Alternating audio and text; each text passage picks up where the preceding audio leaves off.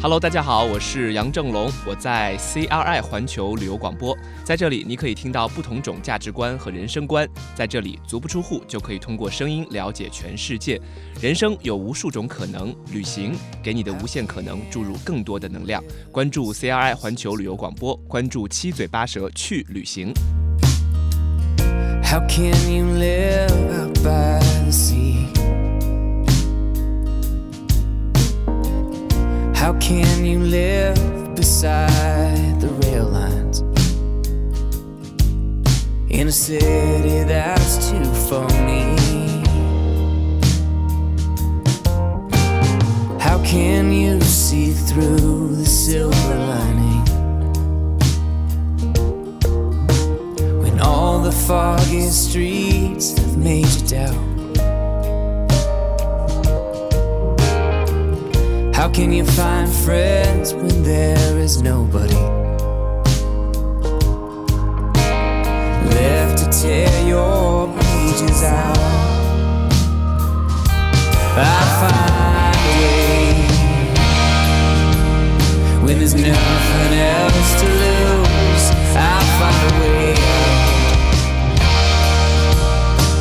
Cause nothing is lost.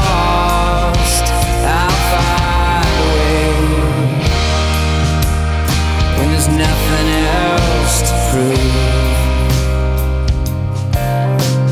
How can you forget my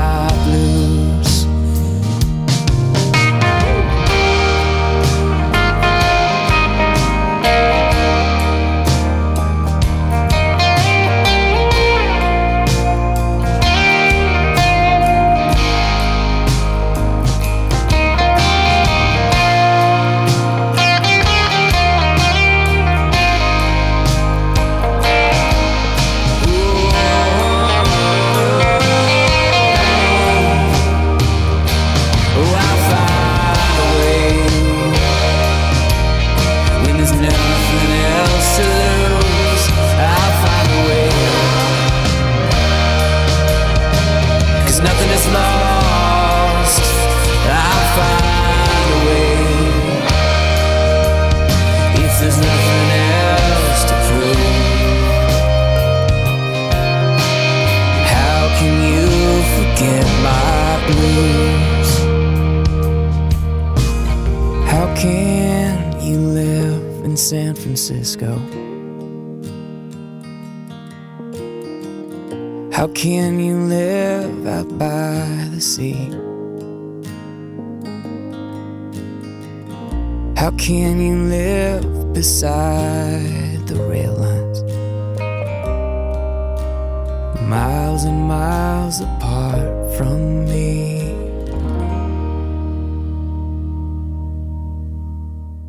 用声音来定格旅途中的美。今天在我们节目当中聊他的旅行经历，包括聊他的作品的是旅游卫视的杨正龙，我的好朋友小龙。大家好，大家下午好，嗯，阳光明媚。嗯，呃，这是芭比说。今天的互动话题，我是这么认为的：旅行让你知道，除了自己之外，还有那么大的世界，嗯不一样的生活，眼界开阔了，心胸也变得宽广了。同样的，也会见识到生活比自己好的人，嗯也会见到那些生活不如自己的人，嗯然后会让自己对生活的憧憬更多一些，而且会知足常乐，嗯，嗯，会觉得自己过得还不错。哎，嗯呃，经纬，我能读一下我的书里我觉得写的呃我自己对旅行的看法，然后嗯我觉得还不错的嘛。其实我是想读的，你没有给我机会。我觉得有一段我写的还可以嗯，我说我说旅行能够让我们意识到自己的狭隘和匮乏，还有那些生活中正在消磨和侵蚀我们的，并且让我们喘不过气来的东西。在路上的时候，我才明白人活着是很不容易的。嗯嗯然后还有一个，我觉得我写的也还可以。我说，当我还是一个小孩子的时候呢，我一直梦想成为可以走遍、成为可以走遍世界的超人。但是那个时候站在世界尽头的这个灯塔下面的时候，我才发现我不是超人，我还是那个小孩。写这句话的时候是在那个。阿根廷最南部的城市乌斯怀亚，呃，那个地方是南极的入海口，然后那个嗯在呃那个地方就是世界的尽头，嗯因为是世界的最南端，然后在世界最南端有一座很孤独的灯塔，屹立在那边。然后我当时那天我就看到了那个灯塔，然后我就觉得，哎，我终于完成了我要来到世界尽头的一个梦想。我觉得这简直就是小时候的理想嘛。然后我觉得我已经变成这个超人了，但是我当时很感动，然后流下了眼泪。我觉得，嗯，我不是那个超人，我还是那个当时做梦的那个小孩子。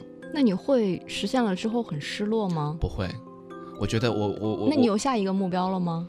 我我倒不会给我自己的旅行设定一个目标，因为我觉得旅行是一件很随意的事情。我特别害怕大家给旅行赋予很多很多的意义，好像说我要不顾一切去旅行，因为我失恋了，所以我想逃离这个这个这个氛围，我想去旅行。然后我我不喜欢这个城市，我想去旅行。我觉得这都是这都是不对的。但是你在。旅游卫视做的那些节目，其实就是为了旅行而旅行。嗯嗯嗯。但我觉得这个是不对的。我觉得旅行不应该附加任何的意义，就是因为你想去一个新鲜的地方，嗯，去体验、去感受，不要好像为了逃避，然后去旅行去另外一个地方。我觉得这个不好。嗯，那去了这么多地方，四十多个国家，一百多个城市，嗯，还有哪些你想去一直没去的吗？想去一直没去的，我还哎蛮想把南美洲的。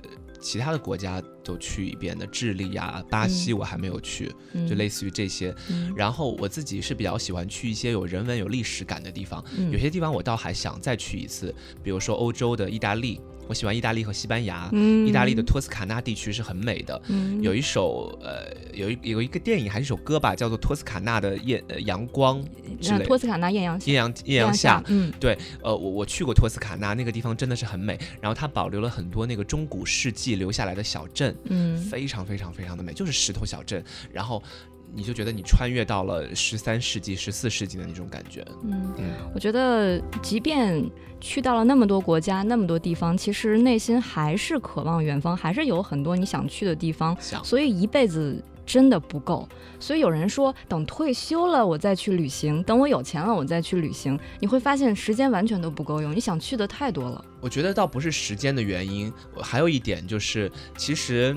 每一段每一个时每一个年纪去旅行的感受和感悟是不一样的，而且在那个特定时代、特定的日子当中，你遇见的人、吹过的风、看过的阳光都是不一样的。嗯，所以你。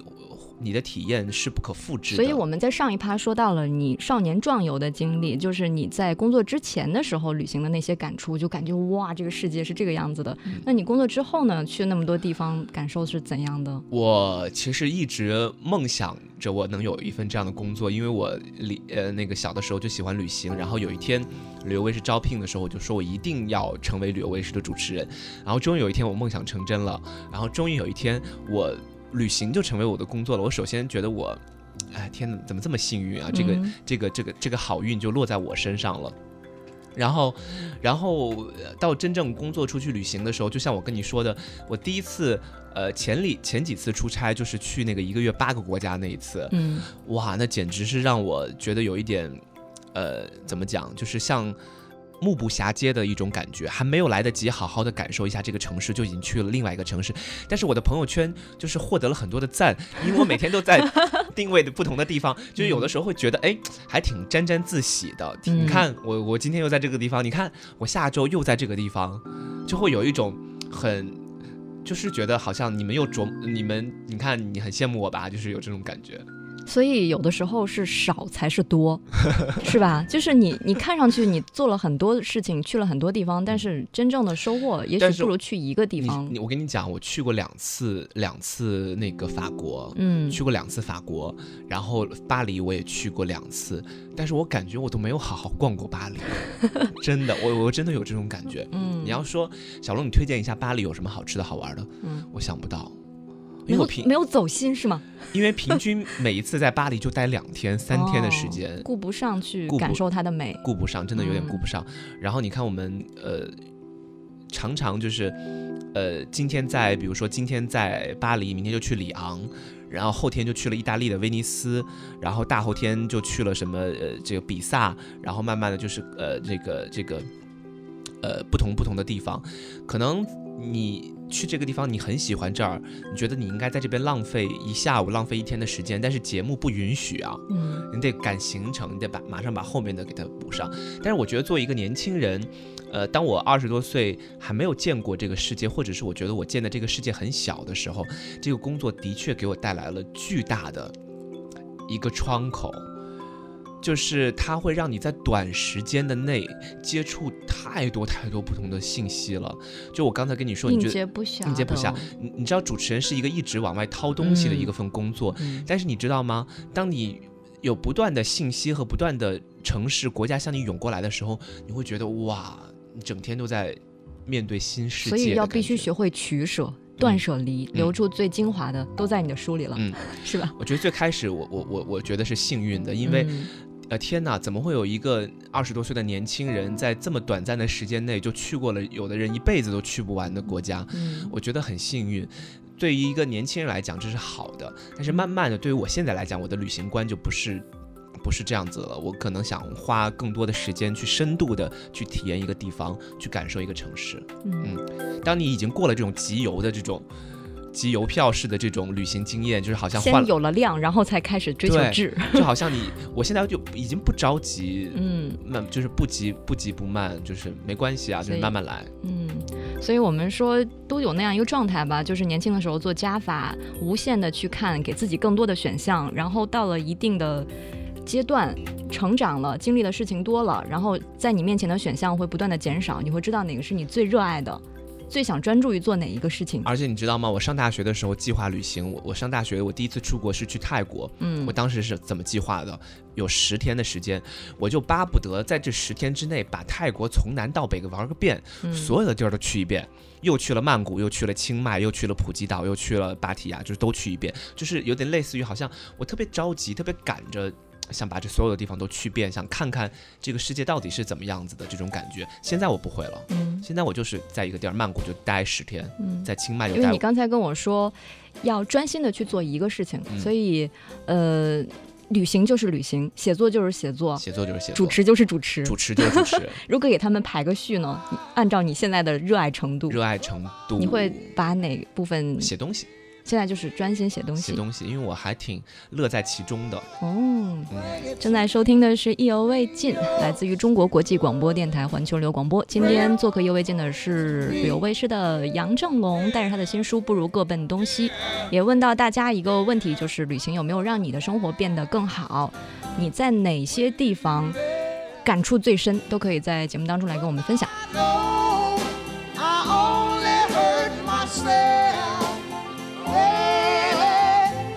To me.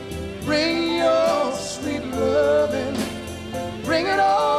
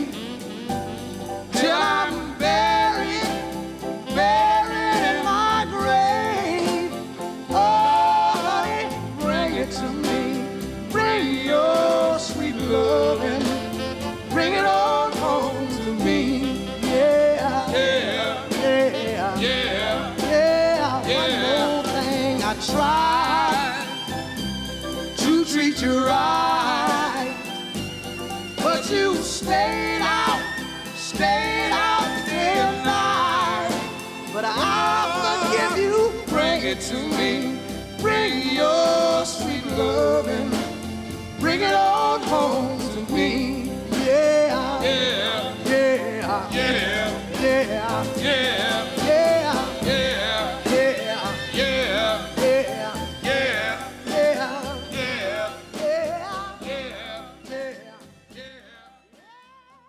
天我们直播间里哈，这个除了我之外，还有一位帅哥，是我的好朋友小龙，啊，带着他的不如各奔东西啊，各奔东西。因为我查了一下那个两个读音，好像奔是那种有目的的，然后很有意义的行走，我理解哈，奔是有点那个私奔、茫茫然的那种。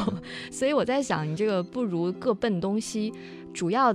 想表达的是怎么一个？嗯，因为里面我我是举一个例子啊，嗯提到了一个就是你在先例的时候遇到了一个不太能聊得来的旅伴，的朋友，嗯，然后我觉得可能你在旅行的过程当中，肯定能越来越包容，但同时也会找到同类。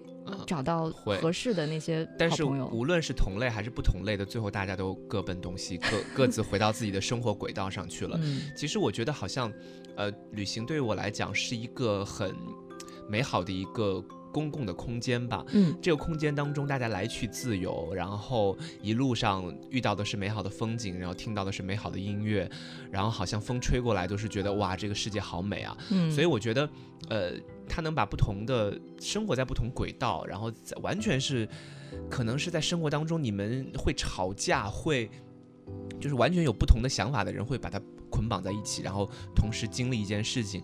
但是好像旅行也是有魔力的，就是这段旅程结束了之后，你们又会迅速的。呃，分离，然后各奔东西，然后回到自己各自的轨道上。它有一就点像一场梦一样。它有一点像，因为贾樟柯的去年一部电影就说每个人只呃只能陪你走一段路，嗯呃，我觉得这个是导演对人生的一种思考吧。我觉嗯得好像我在旅行当中我也有这种思考，嗯就是每个人只能陪你走一段路，无论你把它放在你的生活当中，还是放在旅行当中，其实都是这样子的。所以我最开始我说我们的访谈名字就叫做“旅行中的断舍离”吧，因为你一站到另外一站，真的你要重新开始，重新的接触一个新的文化，嗯遇到一群新的人，跟你完全不一样的，嗯所以在这个过程当中，你会。就是啊，我怎么来形容这个事情？就五彩缤纷，嗯然后慢慢的自己也变得很绚丽。真的是我，你看我真的有来自世界各地的好多朋友，嗯有这个法国的朋友、意大利的朋友，有以色列的朋友、犹太人朋友，然后还有就是东南亚曼泰国的朋友，都嗯各种各样的人嗯都认识，然后我们都共同经历了。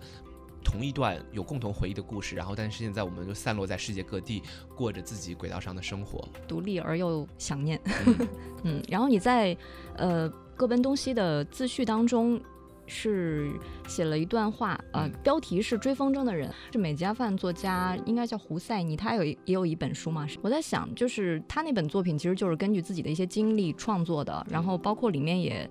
写到了很多他童年时候的一些回忆什么的，然后你说你的这本各奔东西其实也是写给自己的，写给自己。嗯，那你如果作为读者来读这本写给你自己的书，你怎么去评价它？我觉得首先我呃我我自己是很真实的在面对面对自己和读者吧，就是我昨天还在朋友圈里面发过一句话，好像呃因为因为在我们在我的这个是呃现在的。呃，正常的社会圈子里面，包括我的生活圈子里面，呃，其实媒体人啊，就是各种各样的商业类的人会比较多一点。然后大家在做一个节目或者在做一个产品的时候，大大概会抱有各种各样的目的吧。比如说，我嗯希望这个节目能火，嗯我希望这个节目能有很多的观众。我做了一个公众微信号，我希望它马上突破十万加。然后我现在有一个产品推出来了，我希望它能够。销售的很好，所以好像大家在创作这个产品或者创作这个节目本身的时候，是带有很多的目的性的。但我昨天我想了一想，我觉得好像，如果你是一个纯粹的创作者的话，你的心中应该是没有观众、没有听众、也没有读者的，也不应该有自己。呃，你的状态是整个人应该是空的，因为如果你自己不空，那个灵感是不会来的啊。你有你带有目的性的话。嗯，如果你是心里装着观众、装着听众、装着读者，那你不是一个创作者，你是一个搞营销的，啊，搞营销的需要装观众、听众、读者，创作者不需要。所以，当我写这本书的时候，我我我后来回想起来，我整个人是空的，嗯，因为因为空了之后，你才才能能把把东西放进来。你才能把最直接的你的血液、嗯你的细胞、你身体里的每一个器官，你才能把它丢进来。我常常说一句话，就是好像我觉得这些故事，我在旅行当中的这些经历，嗯，他们就是我身体里面的，就是我的脑袋，就是我的价值观，就是我的血液。我只是通过我的右手把它们翻译出来了而已，他们就早早的就在那里了。啊、当我写这个故事的时候，我没有想说读者会从我这个故事里面读到什么，没有，他们我就直接的把它翻译到纸上而已，仅此所。以，我刚才想问你，从一个主持人到一个作家有一个什么样的转换？其实你已经回答这个问题了。嗯，就是在你主持节目的时候，你在做一个节目的时候，你心里会装着你的受众，你想装着你想让他们听你，那你就要迎合他们。对，甚至有的时候，你为了节目，呃，能够点击量高，起一个特别那个的标题，这就是我们 其实这就是我们说的节目效果嘛。我们一嗯直在节目当中做节目效果，嗯，其实这也是我们这个职这个工作所需要我们去做到的。我们的职业要求，对，这也是大家嗯评判你你是标准，你是专业的还是不专业的，是它的一个合格一个基准线吧。但是好像我在写作的时候，我觉得和主持人不是那一套，嗯，是另外的一个状态。所以这个角色和身份是发生了变化的。嗯嗯，那哎呀，我们来读一条留言吧。我们说了这么多哈，落雁听风说，女孩子独自旅行总是会被耳提面命说这儿危险那儿不安全。嗯不可否认，自己非常享受一个人独自旅行。她是一位姑娘哈，旅行对于我来说从来就不是改变生活，更多的是去不同的地方进行体验，由内而外的不知不觉的来改变自己。虽然也害怕过、苦恼过，但是当你看到那些不一样的人和事，即使很微小，但是也会觉得非非常的有趣。然后内心有那么一番体验挣扎之后，你会发现嘴角上扬和眉眉眼当当中掩饰不住笑意的人，其实他们才是最真实的自己。嗯，我记得当时我在群里发你照片的时候，就有人说哇，小龙的笑容特别的有安全感，是不是就是在说你安全感是在夸我吗？应该是就是不是坏人，就是你的笑会让人觉得很暖。哎，我也觉得好像是在世界嗯各地用的最好的，就是你和一个陌生人认识，最好的就是笑容。嗯，因为首先他会觉得你是善良、善意的，因为善良是全世界通用的一种人类对美好的一种，呃，人性一种美好的一面吧。嗯，所以用笑容去表示善良，然后展现你自己美好的一面，我觉得好像世界各地的人都会对你会很友好。嗯呃，奥利奥说，旅行让人变得更丰富多彩，收获到幸福。记得在自驾翻越折多山的时候，呃，路途险阻，但是我们都征服了。旅行有着征服之后带来的喜悦，虽然艰辛，可是感觉自己提升了、锻炼了，也很很好。嗯，还有看啊。库兹风说，去往拉萨的路上，途经可可西里无人区，当时是半夜啊。他说看见了路两旁有野驴和狐狸，嗯包括还有一只停在路中央的小羚羊。车灯照射着它们的时候，它们那个眼睛特别的清澈，嗯啊，干净的皮毛，然后就感觉那一个时刻像漫步云端一样，就是见到那种生灵。啊，说可可西里的月亮真的是比脸盆还要大，一汪池水挂在这个车窗的右边，那个时候就感觉有点在梦中一样。是这条路线我也走过，就是嗯青藏线，从西宁出发，一路到拉萨，就会经过唐古拉山，还有可可西里。嗯，然后一路上也真的是很壮阔。你觉得那些云啊，就是那些都是不真实的画面，或者是觉得你看到的随手拍出来的照片，你现在回想起来，你觉得哎，我去过这个地儿吗？这个地儿这么美，我去过吗？但是其实它就是而且它是不知不觉的，就是让你有了一些变化，嗯而且这些变化真的你说是很很难说出来的，说出来的对。但是嗯你对一些事情的认识，包括你对一些人的态度，还有对很多事情的分析，就跟以前不一样了。嗯，所以旅行一定是会改变我们的生活，而且是往好的一面发展的。会嗯嗯。呃，我觉得今天，哎呀，时间真的也差不多了，太快了。对，其实还有好多好多旅行的故事没有跟我们分享。嗯，嗯可以在我的书当中和大家分享。对，大家可以呃来买小龙的这本新书，不如嗯各奔东西哈。同时，今天跟我们互动的朋友，我们也会挑出来两位嗯呃留言比较精彩的，这个稍后公布吧。然后我还签了签了哎字，对我还有写了我想说的话在书上。嗯。呃，总之，谢谢小龙来让我更热爱旅行，甚至说对我们的职业，对我们自己想要什么有了一个更不一样的一个认识吧。嗯，谢谢大家。我最后想送一句话给大家，就是我书当中的扉页写的是“愿你永远握有梦想，对这个世界保持浪漫的看法哎，我再多说一句哈，嗯你说热爱很长，长如少年时，当时给我写的是这句话，我嗯可激动了，我激动半天，后来发现你给所有人写的都是这句话”，。因为我很喜欢这句话，嗯我觉得想送给所有，呃，有在生命当中还有保留一份热爱的这样的朋友吧。对，然后我说热爱热爱很长，但是旅行很短，人生也很短，所以一定要这个多去走走，多去看看。嗯嗯，好，感谢小龙做客意犹未尽，谢谢。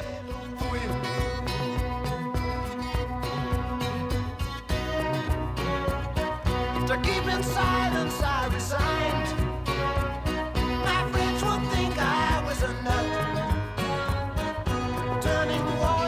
就花